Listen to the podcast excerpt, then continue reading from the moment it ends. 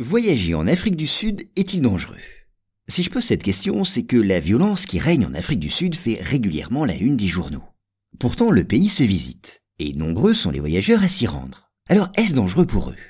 Eh bien, d'abord un constat, un chiffre, pour savoir de quoi nous parlons. Plus de 50 meurtres sont dénombrés dans le pays chaque jour. Un phénomène qui touche davantage les grandes villes, comme Pretoria ou Johannesburg. Mais toutefois, la violence s'y concentre dans certains quartiers. Plusieurs explications sont avancées pour rendre compte de ce climat délétère. Au premier rang desquelles, la récession économique qui touche le pays depuis 2008. Une récession qui se traduit par un taux de chômage très important qui laisse plus de la moitié des jeunes sans travail. Une situation bien sûr qui renforce les inégalités sociales et avive un profond sentiment de frustration. Et dans ce climat de désœuvrement, la consommation d'alcool dégénère souvent en rixes meurtrières. Et puis des préjugés xénophobes poussent également les Sud-Africains à s'en prendre aux travailleurs immigrés, notamment à la communauté nigériane. Enfin, l'incurie des forces de l'ordre est souvent pointée du doigt. Mais ce sombre tableau ne doit cependant pas vous effrayer outre mesure. En effet, la très grande majorité des meurtres touche les habitants du pays et ne concerne pas les touristes.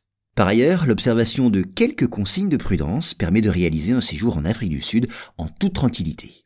Alors quelles sont ces consignes? Eh bien d'abord d'éviter certains quartiers des grandes villes surtout en soirée ou la nuit. C'est notamment le cas des townships, ces quartiers déshérités qui, sous le régime de l'apartheid, se sont implantés dans la périphérie des grandes agglomérations. Et les guides ou les hôtels peuvent vous renseigner sur les autres quartiers à ne pas fréquenter. À noter qu'il existe des circuits organisés pour visiter certains de ces endroits. Ensuite et de manière générale, il est préférable de ne pas trop attirer l'attention sur votre état de touriste.